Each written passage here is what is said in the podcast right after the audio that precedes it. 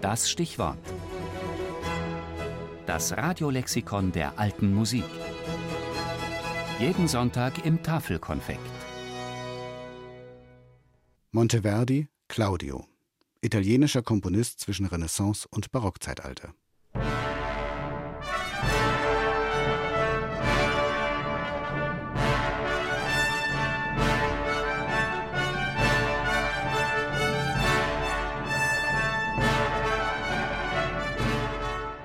Zugegeben, wenn man es chronologisch genau nimmt, dann ist Claudio Monteverdis Orfeo nicht das erste musikdramatische Werk.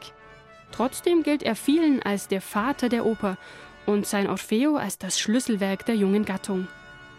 Nie zuvor wurden Madrigale und akkordisch begleiteter Sologesang mit Balletti und instrumentalen Ritornellen so kunstvoll zu einem Gesamtkunstwerk zusammengefügt. Entstanden ist der Orfeo während Monteverdis Jahren am Hof der Gonzaga in Mantua.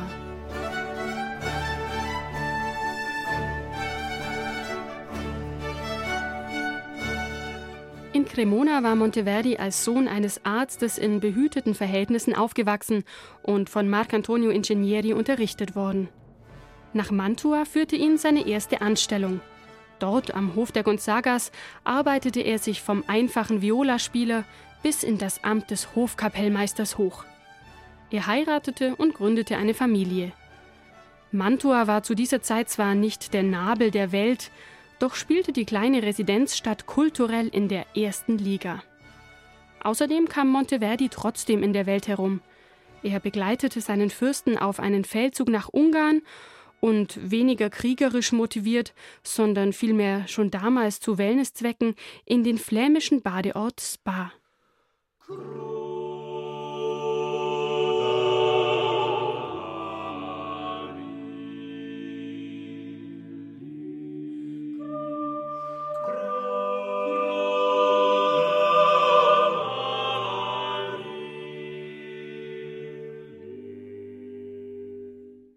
22 Jahre stand Monteverdi in den Diensten der Gonzagas, doch beschwerte er sich zuletzt immer häufiger über die Kümmernisse seines Alltags, das feuchte Klima, seine schlechte Bezahlung und die geringe Wertschätzung seiner künstlerischen Leistungen.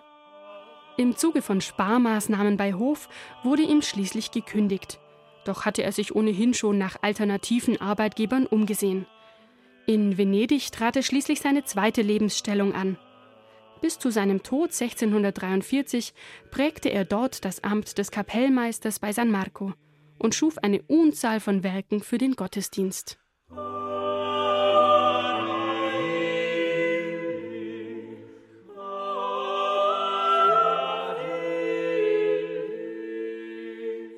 Dass er für Neues immer aufgeschlossen blieb, das bewies Monteverdi, als er sich auf seine alten Tage hin noch einmal der Oper widmete und an die Erfolge seines Orfeo anknüpfte.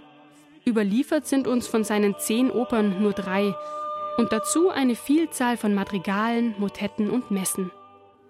Seinen Platz in den Musikgeschichtsbüchern verdankt Monteverdi auch einem unerbittlich ausgetragenen Diskurs mit dem Musikgelehrten Giovanni Artusi.